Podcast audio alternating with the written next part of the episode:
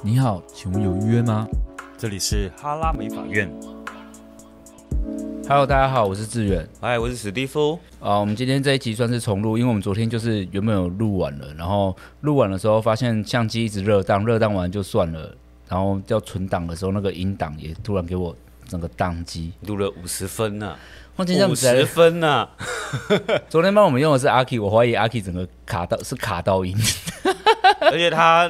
那个明天要考试，结果 model 还出车祸，很严重，怀疑问题出现在他身上。对啊，我觉得他是要去修根啊。我觉得我昨天，因为我昨天很懊恼，然后我在回家的路上，我就是一直在查为什么会宕机，为什么？为什么？我想说到底发生了什么事情？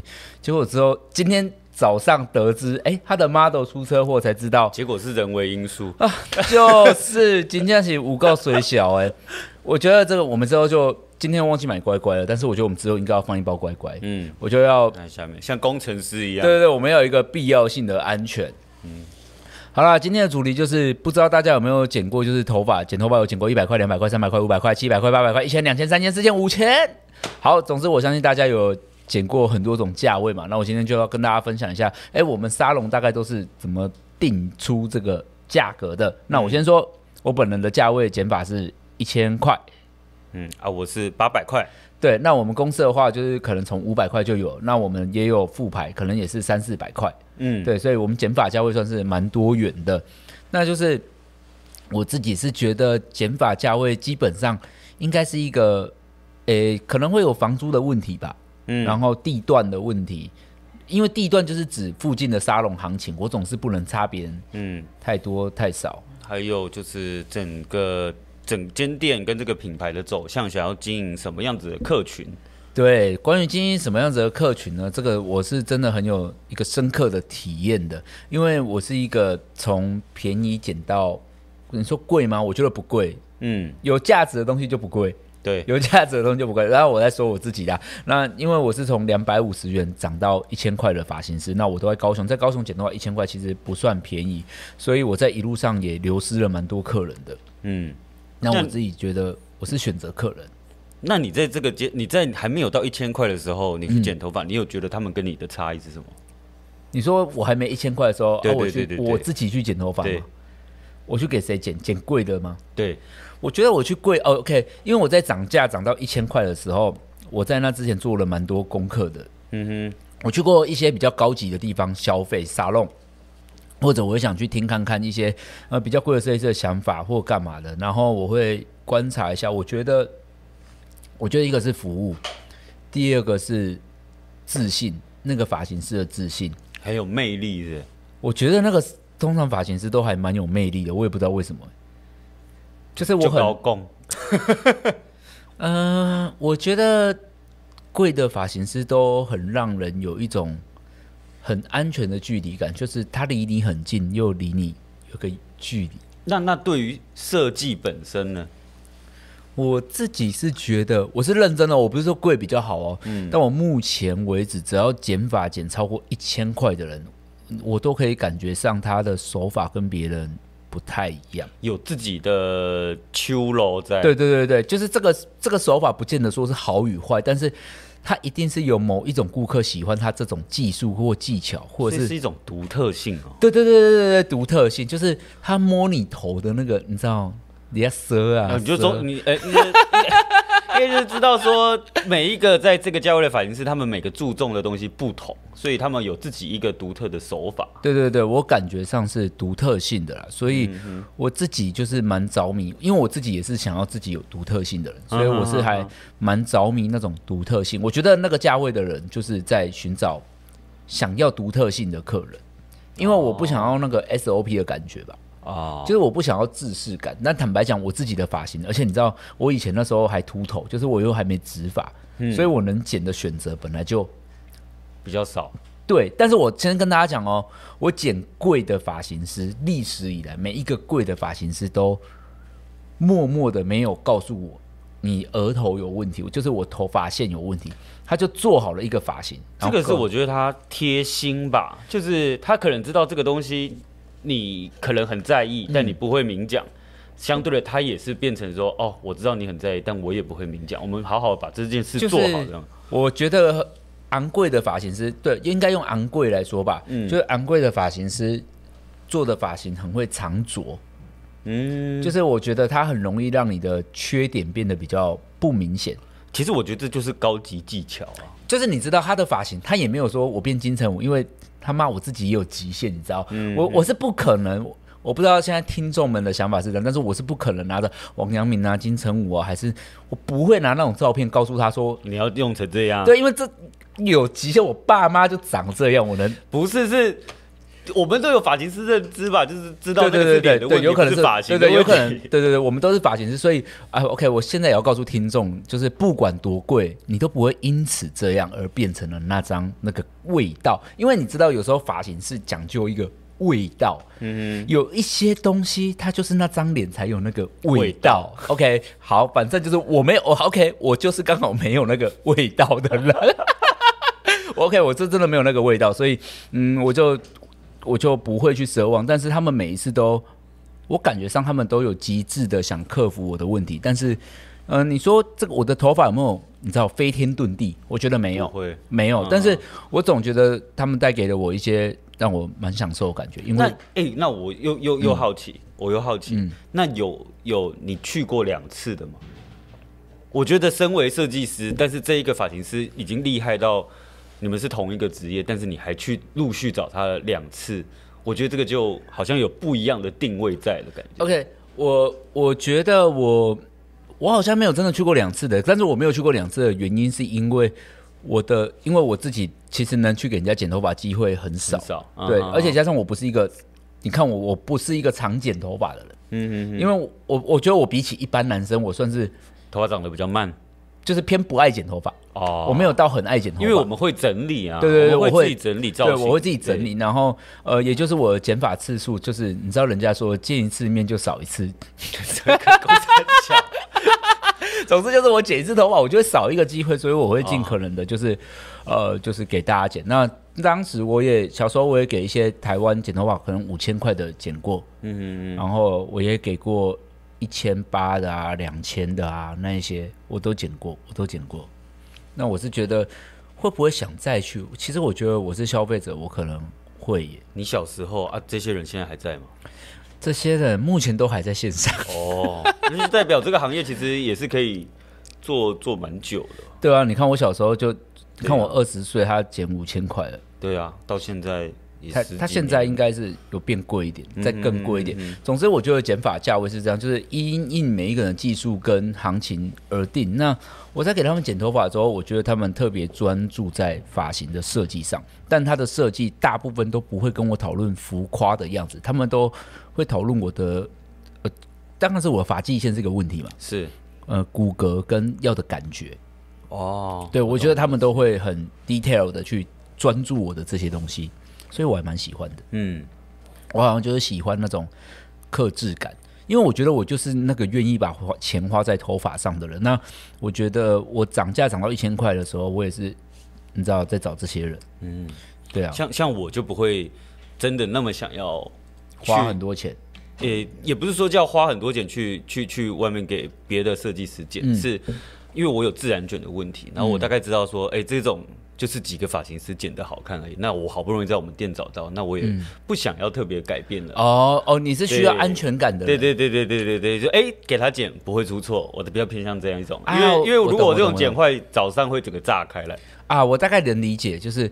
你这种人，如果那个人涨价，你可能还是会继续给他剪。对对对对，因为你需要剪的是一份安全感。但我不一样，我追求我去花钱的时候，我其实蛮像一般消费者，我剪的是一份新鲜感。哦、嗯，对对对，我我很一样。对对，但我觉得大家愿意花剪头发花很多钱的时候，就是真的就是这两种，一个是追求新鲜感，一个是追求安全感。安全感。但那你可能就是安全感，我是新鲜感。那新鲜感的部分的话，当然就是坦白说，我这种顾客就是比较容易腻啊。就是我很容易就是觉得说，哎、嗯，好像好像有就没什么变化。了解。但如果是安全感，但是我自己手上也会有几个安全牌的设计师。嗯哼哼。就是每一个追求新鲜感的都有一些安全牌，譬如说，呃，我们店当然我手上也有几个安全牌的发型嘛。譬如说我在可能结婚的前一两个礼拜、哦大，大日子一定要找这个不能出错的。对对对，那我就会去寻找给我安全感的发型师，嗯、哼因为我绝对我我一点点都不想要新鲜感。我结婚就是我想要你知道很 perfect 完美的样子，所以我我就需要安全感。所以我觉得，呃，这个 level 的评论的话，我觉得是依据每一个人不同。但是我想先跟大家分享，如果是你是大场面的话，最好还是找熟悉的发型师。对，对，你的新鲜感不要发发生在你的重要的场合前面，尤其像那个什么拍摄婚纱啊、婚礼前啊。对啊，对啊，对啊，就是这些都是因为你。我不是说这些事情有多重要啦，但是因为这你这一生中遇不到几次，那就是重要。哦哦哦哦，就是因为因为你知道，我怕我讲很重要的时候，他觉得天哪，资源浪漫主义。我不是啦，我普通啦，我普通小浪漫，小浪漫，小浪漫。但是你就是心中还是会知道，它是一个对啦，就是重对，就是重要的日子。OK，我重要的日子绝对不能出错啦。对，所以嗯。嗯那你觉得这种涨价的契机点是什么？就是当你可能这一年，我决定也可能要涨个两百、三百这种契机点到底是什么？你我自己的话，呃，我觉得在剪头发到八百块钱到一千块，那我觉得八百块是一个高雄的平均高价位，就是一个很多贵的设计师都在这个价位上。嗯，当时啦，那可能现在又有一些改变。那我当时想要涨到一千的时候，我心里面有。很大很大的念头，就是我有两个想法出现了。就是我第一个想法是，我觉得我每天都在剪一样的发型，我都在服务同一群客人，我的八百块就是又额满了。你知道，那是一种很像在。你你有玩过那种线上游戏吗？就是你某个等级只能穿某一种装备，跟打某一种某一种怪，对，某一种怪。那你你你是你必须要升级之后，你才会去打更高怪。但是你通常在同一个怪的时候，你发现那些大怪你都很轻松的打完之后，你就想要 level up，就是你要升级。但是你升级到一个新的场域，你连最弱的怪你都会打得很辛苦，嗯哼，对吧？那当时我的想法是这样，就是。我常常讲，大家有理解吗？好，帮我帮我举例一下。应该可以。如果你说这种差别，那那假设你我知道你是从两百五十块开始，对对对，慢慢往上升。对，那你觉得五百以下的 range 跟五百以上的 range 这种顾客他有什么样不一样的地方？我觉得五百以下的顾客普遍，我觉得首要就是第一是学生比较多啦，嗯、哼哼那第二就是我觉得五百以下的人就会比较追求 CP 值一点。哦，对 CP 值，我不能我不能说你不在乎头发，但是我觉得你有比较在乎 CP 值，就是我付出这个多少钱，我想要得到多少发型。但是我觉得五百以上的顾客，慢慢的，我说每随着价位会慢慢增加，就是他的精神跟心灵的层面越来越重，然后的东西对对对，那五百开始注重，六百注重更多，七百、八百、九百、一千，然后每一个层面注重不多，然后在意的细节。嗯，也有一点点不一样，所以我才刚刚说，我觉得我是升级之后，我就可以到新的怪物。到第一，我想要找到新的怪物，嗯，因为我原大家都知道嘛，那个游戏就是怪物打腻啦，嗯哼，那我想要挑战更高的怪物。那譬如说，我现在剪发一千块的时候，我我的客人可能会看着镜子就说，嗯，我现在头发有点厚，可以剪一点点层次，我自己会比较好整理一点。我感觉是因为我觉得我现在顾客都是他也在乎自己的头发。呃，通常我我觉得，如果通常可以这样讲出来，他就是已经对自己头发有一定的认知跟想法。对，那他会找这么贵，但他会找我到这么说说贵好了就贵吧，就一千块。那我自己觉得，并不是说他觉得我剪得多棒，或者是他觉得贵就是好，而是我觉得那个顾客也有累积一定的消费经验。他这个告诉他这一我这个一千块发型是可以带给他到什么程度，那我也能到什么程度。我觉得某种程度顾客会这样想说。呃，就像吃东西好了，Okay. 几百块以下可能都会有雷，但这个价位以下不能、不可能有、不可能踩雷吧？就像吃烧烤吃到一千以上，要到难吃的，还真不多啊。嗯嗯嗯。但是你说五百以下难吃的烧烤多不多？蛮多，多的爆。那那其实就是所有的产业都是这样。那除了越级打怪以外，就是就是我升级是打怪。那我刚才讲，就是我想涨价，第二个原因是因为，呃，我有一点点想要。顾客找我有期待感，嗯，就是我希望他每一次消费的时候都觉得，哎、欸，我今天要换发型了，那他很重视自己的头发，我也、嗯、我也很重视，因为我觉得我收了一千块啊啊！如果很常来的，他也也会一直有保有期待感吗？每个月来了，我好奇，哦、每个月来的人还是会耶，因为他就是要花一笔钱了。但有可能他开始没有，如果他没有期待感，就是代表一千块在他心中变太便宜哦。变小了，对，变小了。那数字变小，对，但但设计师也会哦。就是如果大家发现我剪头发越来越没有很疯狂期待感，就是我自己也默默觉得这一千块很便宜，因为我最近开始有这个毛病了。你是在预你是在预告要涨价的意思就对了？OK，我没有我没有要跟大家说要涨价，但是我最近的确有觉得一千块比较乏味一些，这些怪又打腻了。对啊，但在虽然虽然还是比五百块的时候好玩了，因为五百块就是你知道头发就那样，嗯，头发就那样。现在减一千块，一千块真的也没多贵了，因为就是物价是通膨。总之我大概就是这两个因素啦，就是一个是越级打怪的想法，第二个就是我希望别人对。我有期待感，嗯嗯嗯嗯，对啊。第三个题外话就是，嗯，就是我希望找到那一些不在乎一千块的人。我不是说不在乎剪头发一千块，我是指他实质钱包不在乎一千块，就是他钱包里有多少钱也不知道。对对对，就像我现在不知道我钱包里面到底有几张几百块、几张一千块，I don't know，我不知道。那我希望找到跟我。共同频率的人，某种程度这是一种消费习惯，对对对，在多少价位以上？对对对，我希望就是用这个消费习惯。那我自己觉得，每一个人在选择价位的时候，这本来就是一种消费习惯。就像我，我先讲我的消费习惯好了。就像我吃吃肉，我吃东西，我我不喜欢吃吃到饱。嗯，吃到饱我几乎全部拒绝，不管再多人说好吃，我几乎都饭店式的嘞，我自己也不喜欢。哦，因为我觉得饭店式的顶多也是。就是八九九一千块的吃到饱，嗯，那我觉得如果你要吃到那些东西都要好吃的，那本来就是要两千块左右的东西。哦，那那我可能就会觉得，就是我我不会我自己是不会喜欢的，我自己真的没有很喜欢吃吃到饱。那饭店的，除非我住在那间饭店吧，以方便为前提，对对对，以方便为前提。但是我觉得这跟消费习惯有关，所以剪头发这件事，我觉得有时候也跟他的消费习惯有关，就是哎他。习惯掉，习惯花多少钱？嗯、对，那我最重要就是，我希望他一千块不会觉得贵，我不想要在那边说什么。好，我现在就跟大家讲，我不想要听到那种卢志远感受一千块这个价格剪出来也很普通。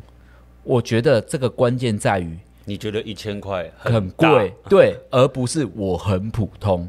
我本来就不会飞天遁地。如果我剪的头发长得非常普通，让你变普通了，那肯定你自己长得也算在普通的那个范围内吧。什么样子的脸衬什么样的发型？如果你是一张颜值普通的脸，你凭什么要我做一个飞天遁地的发型给你呢？人家没有要飞天遁地，只是想要让自己可以更加分。哎、欸，那那我那代表我有给他加分，但是他不能在网络上嫌弃我 hold 不住就对了。对啊，你自己说我普通，然后剪的特别又说奇怪，我又不是明星。OK，总之我觉得我自己是有遇到这些为难的问题的。好，那我分享一下我我我要涨我想涨价的契机啊。呃，我想涨价的契机就比较实在一点点。嗯、你可以想象，就是像呃，当顾客负荷量。过高的时候，就是哦，我已经这个时段已经超级多客人了，我已经负荷不来了，oh, okay. 那我就会决定涨一波，然后把我的客人稍微删减一点。哦，你是说反正你每天预约都这么满？对对对对对对对。哦，所以我是以客量、呃，因为你预约很满之后，你涨价就会自然有人觉得，天呐，史蒂夫你也变太贵了吧，我哎不来了。对对对，然后不来之后就。哎，通常应应该是这样哦。通常涨完以后，他他还会来个一次两次，后来发现算了算了算了。对对对，哟，我懂，我完全能理解这感觉，因为我真的是，因为我我刚刚你有刚刚有说嘛，就是我是从两百五开始一路涨价，但我先讲，呃，我必须要先讲涨价这个理由跟原因哦。每一个人在工作职场上都希望自己工作量越少，但是钱没有变，或者其二就是我的工作量稳定，但是我的薪水慢慢涨价，嗯，起码。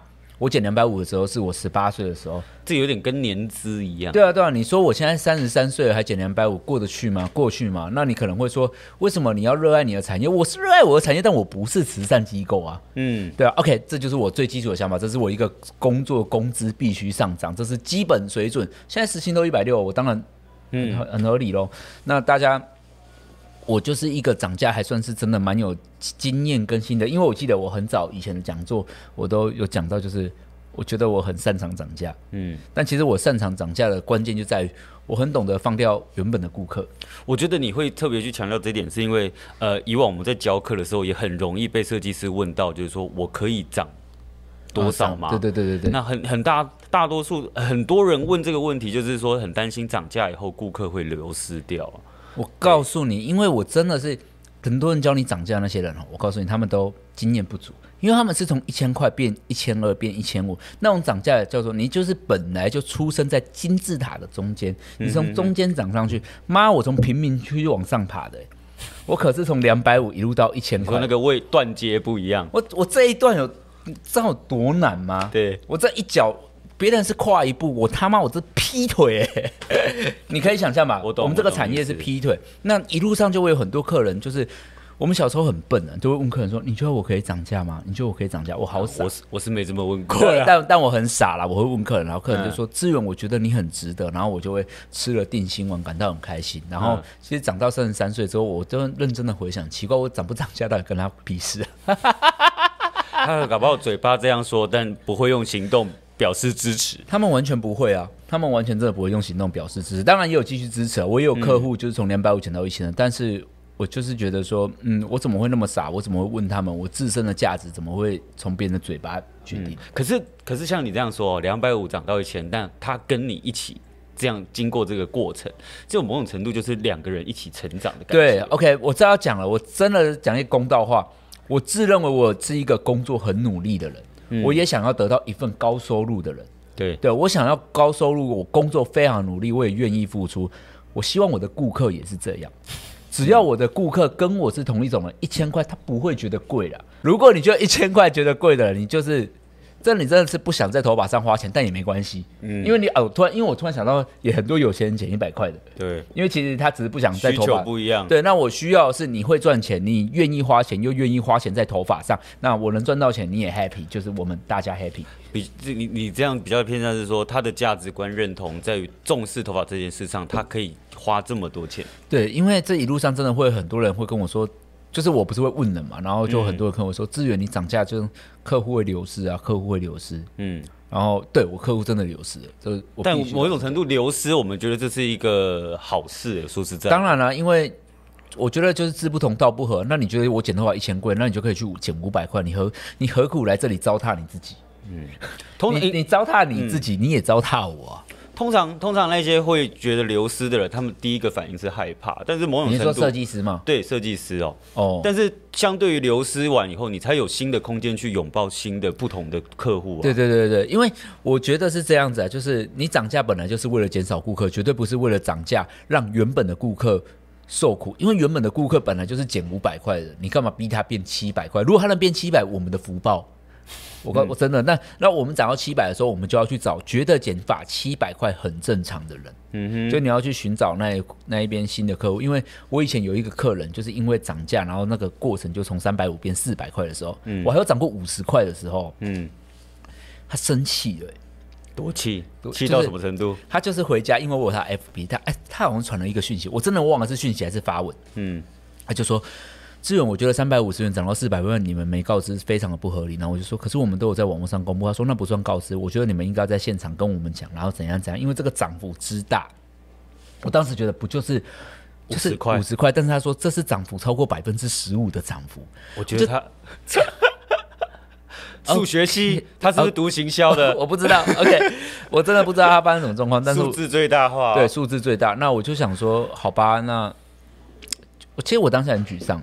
嗯，因为我觉得我不值得这五十块。我我你知道，我们这个行业的人很很情绪，就是很容易陷入一个。嗯、我觉得我陷入我们的感性面很多了。我陷对我陷入一个角色，我觉得天哪，我不值得这五十块嘛。我也不知道发生了什么事情。嗯哼。但最后我就释怀，我心想说，妈了，你就只捡得起三百五，少在那边给我嘴炮。我就我就想说，好了好了，你去捡一些就是适合你自己的地方。那我觉得。大家就是这样，就是去则去嘛，不去则来。那我先跟大家讲，分享一下，有一段就是我关于客户流失，我到底流失了多少？嗯、就是我从两百五十元的时候，最高最高最高顾客，我一天有预约过二十七个人，快三十个人了，快三十个人。那我们工作一天大概十个小时，基本上我是一定要加班的啦。我那时候每一天哦，每一天都是晚上十二点。哎、欸，我先说，你可以应付二十七个人，是你几岁的时候？我觉得这跟体力是。我当时呃，能做二十七个客的时候，大概是十九岁，我他妈跟牛一样哇！我就是十九岁可以，我是十九岁，对，我但我真的完全，其实我那天忙我，我只会觉得很累，但还没有到你觉得还不是你的极限？对对，我觉得我还可以。但 OK，二十七个人，大家知道能剪头发加洗头多少？在十五分钟。嗯哼，因为一个小时要服务四个客人的话，你才能不间断的忙完。但是当然不可能大家都准时，我就是这样一直塞，一直塞，一直塞。哎，那我不知道大家有没有听到关键的地方哈？嗯、呃，你说那个时候是多少钱？两百五十块。啊，两百五十块，你的服务时段只有二十五分钟哦。我觉得这个东西是画上等号的。我现在大概一个小时，对，我给顾客一个小时，因为我剪完一千块，但当然你们也会等我，但是我会认真的倾听你们。是。你知道我以前有多鸡歪吗？就是我剪两百五的时候，我都会跟那女生说：“你要剪短还是留长？”我说这两个选项，我不是问她发型哦。Oh my god！然后她就会说：“我要剪短。”我说：“那短发的话，你要到锁骨还是下巴？”不错了啦，你还有第二个选项的小选项。对对我，我是下巴、锁骨、胸下没了。哦，就我的发型就这么少，因为我没有时间沟通。嗯、那我其实我很，我坦白跟大家讲，就是我很，我觉得虽然这是个过程，就是我在这个地方。学习到了很多，就是我遇到了很多客人，我觉得我在这个过程中，我技术好像也真的变好了，因为我每天剪的量都非常多，练习量够多。对，但是我内心是有一点点懊恼当初的，怎么？因为我因为我很忙，所以我脾气很暴躁，就是我脾气很差。哎，我们相机现在还是在录影中吗？哦，还好，今天等一下，等下你你特别讲到你脾气很暴躁是怎样？你要说是以前的那种阴影导致你现在也很暴躁吗？没有，我现在 OK，我脾气暴躁是我天生的。好好，我要先讲我脾气暴躁，有一曾经有一次就是我客人真的很多，因为你懂那个忙的时候，大家。如果是在厨房的时候，我们叫这个叫舌操啦。嗯、那我就会每天都在舌操。然后有一天有一个客人来的时候，他就说要等。然后你知道那时候我一个人坐了八个位置，那间店也只有八个位置，全部都坐满。然后等候区全部都是我客人，然后外面摩托车上面都是我客人。然后我现场有十几个客人，我怎么做？他妈我做不完，我真的已经快疯了。听起来好像长得有点像诊所，就对皮猴哥诊所。爆炸，外面机车上也会有人。然后爆炸，我怎么我怎么剪都剪不完。然后突然有一个客人就是走进来说，我有预约。我说哦，对，我知道。我说：“那你要等。”他说，然后他突然生气说：“我有预约，为什么我要等？”然后我就我就比着全部的客人说：“他们都在等，要不要等？看你。”嗯，我就走了。嗯，啊，他嘞，他嘞，他嘞，他就走了。他就说，他就觉得我态度很差。对，OK。如果今天你有听到这个 Podcast，我跟你深深的道歉。我当时态度 真的太差了。你刚刚怎么还可以讲的好像很帅的样子啊？但但我小时候真的很帅啊！我想说关我屁事啊！哦、我想，我在想，而且你知道，我心里面当时有一个偏差，我就说。你不想剪不想剪啊？想给我剪的人多的是，而且外面正在排队中。你知道不可一世，不可一世。我真的是那个气焰，真的是、嗯、这个，我真的觉觉得就是比较偏向年少轻狂的部分。可是我真的觉得我太忙了，然后我之后发现原来。导致我这原因就是因为我剪头发太便宜了，你知道？嗯哼哼。什么薄利多销没有？我们我想要薄利多销，问题是我又不是卖饮料，我又不是盖子盖着。所以其实你在那个还在两百五的时候的阶段的涨价的心态，就是跟我刚刚说的我那种一样，量太多。对，量太多。但我心里又很害怕。嗯哼哼。对，反正就是我是就这样一路涨，然后也有遇到那些你知道，就刚才说的嫌我五十块很贵的客人，所以我是觉得。哎，我很庆幸走过那一段，因为我觉得对我来说那是一个很特别的回忆，我也在那里成长很多。但是如果可以的话，我再也不希望那样，因为我想要好好当一个发型师，好好剪头发。但我先我先说，每一个人价值观不一样，不是说剪发一千块才叫好好当一个发型师，嗯嗯嗯，只是现在对我而言是这样，嗯、因为我觉得时间宝贵嘛那。我很好奇，那现在我们可能公公司里面有很多年轻人，对对对，对，然后价位也都不一样。你对于他们的涨价这件事情，嗯、你现在怎么看待他们？呃。你说他们减法涨价，我还蛮恭喜他们啦、啊，就是他们很认同自己的价值。不是不是，我指的是就是说，哎、欸，你觉得他什么时候应该要涨，或者是我们什么时候会建议他，还是觉得哦，他就继续这个价位就好了？我觉得这个东西不难，我觉得难的是一开始大家要决定价位，因为很多年轻人就一开始想要减八百、一千嘛，对吧？嗯、就很多人就想要减很贵。那我很庆幸从两百五减到一千，我觉得。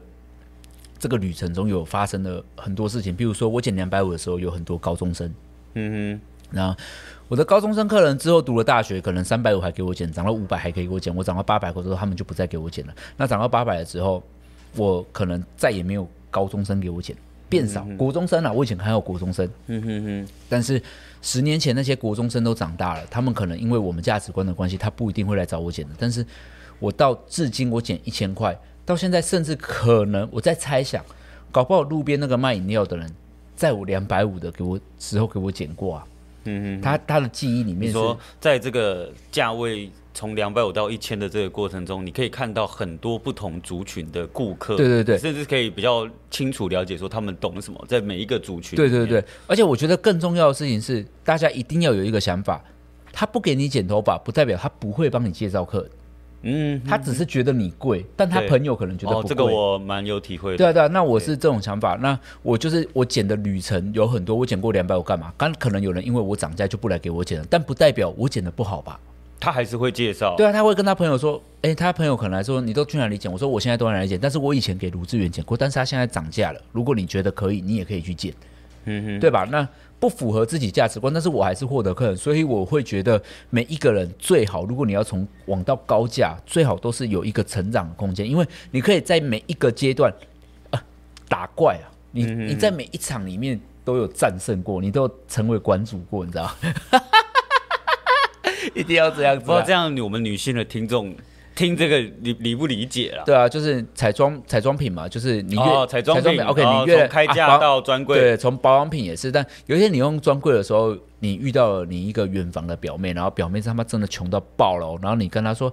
啊，姐，你是用兰蔻，但我买不起。我告诉你，我以前我买过保养一罐，效果也很好。如果你没有钱，你去买那罐。大概这种感觉，大概这种感觉，就是每、嗯、当你决定每一个价值跟每一个价格的时候，就会产生完全不同的信念。那这是我自己的心法啦。嗯、那我我觉得这不一定是个方法，但这是我的心法。我觉得我这一路上到现在为止，还有那么多人在帮我介绍客人，我觉得是这样。那当然，另外当然也是因为我网络很红嘛。嗯我网络人气很高，所以很多人特别来找我剪头发。当然也是感谢大家，感激大家，谢谢大家。嗯，对啊。所以我觉得大家关于年轻人的话，我是觉得从低到高。那那那那你刚刚说，假设说他他他一出道，他可能一生设计师，他就设定是八百一千的。那这个部分你的看法是什么？我觉得如果你高于市场的平均单价的话，我会替你比较紧张。除非你真的很有本事，很有一套。嗯。那我觉得我自己是不会这样，因为我会觉得你可以去累积更多的。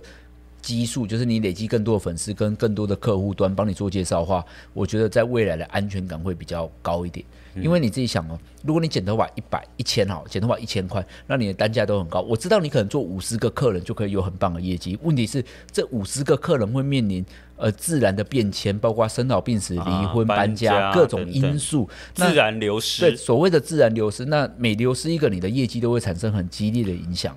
自然流失哦，目前统计哦，每个月大概是五趴到十趴这个。对对对，那就是代表你的客户每个月本来就会减少，那也可以说我们的顾客就是会通膨嘛。嗯，对啊。那如果最好的状态，如果你从以前累积到现在，有没有可能就是我们以前给我剪头发，觉得资源涨价好贵哦，他妈结果他在几个月前突然买了台积电，突然又觉得天呐，资源也太便宜了吧？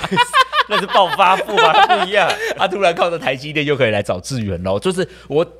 财富这件事情，我不是在说人家有钱跟没钱，但是很现实，因为他是毕竟来消费的嘛。但是我觉得财富这件事情并不会定义一个人，是因为就算是连财富，他都会是变变迁的。对，有人突然变有钱人，就是你有可能很有你的客人有钱到爆，谁知道他真的后面知道家道中落啊？嗯，对啊，所以我觉得。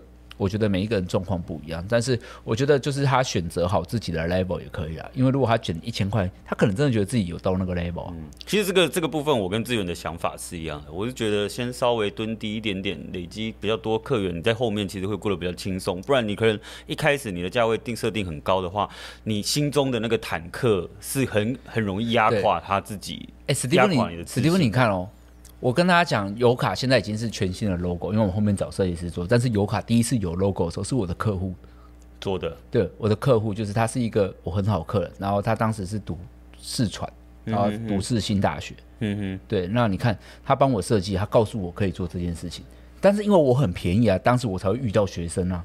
哦，就是我觉得我交流了很多专业，这感觉是一路上的际遇啊。对对对，但是你看哦，如果我一次就给他减个两千块，来的都是贵妇，贵妇可能，嗯，他可能会告诉我说：“志远，你们签一个 logo。”然后也不会告诉你任何方法，因为他也不知道啊。对，他只他只知道这个价位应该有这种东西出现。可是可是你看，我我在一路扶持上，我觉得我们都顾客都伴随着我们成长跟改变，我觉得还挺棒。所以，如果你价位很高的时候，你遇到就是你你想遇到你在什么时候你想遇到哪些人，你用价格去决定啊。嗯，我这样感觉起来是很温馨的，就是一路上然后伴随着成长，然后互相扶持这样。对啊，我我是觉得这是美发业比较特别，因为我们中每个月都会跟大家见面嘛，嗯，所以大家就会聊，所以我是觉得。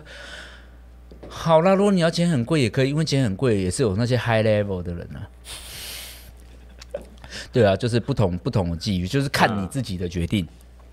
最后，我只想跟大家说，就是关于剪发价位，就是有时候是觉得哇送点后，有时候就是那一间沙龙品牌的定位，我觉得就是整个因素有很多种啊。嗯，所以大家，但是我只是要跟大家说，贵不一定好，就算你找资源剪的话，也不一定剪的是最好的。很多时候搞不好你就是，搞不好是你要的。对对对对，你要刚好在便宜的那一边。嗯，那我觉得大家就是多尝试。如果就是看你自己是要走安全感还是新鲜感。但是我我觉得我们今天只是抱着一个发型师的身份在跟大家分享我们对于价位的看法。看法对，那至于那一些问你问我们说，哎，难道你们涨价不怕流失吗？我们我们不怕，我们在另外一种另外一条路上努力着。我觉得就是每一个人都是活在平行世界的。嗯哼，那总是有人觉得。一千块很便宜，有人觉得一千块爆干贵，嗯嗯，那每个人真的感受不一样啦。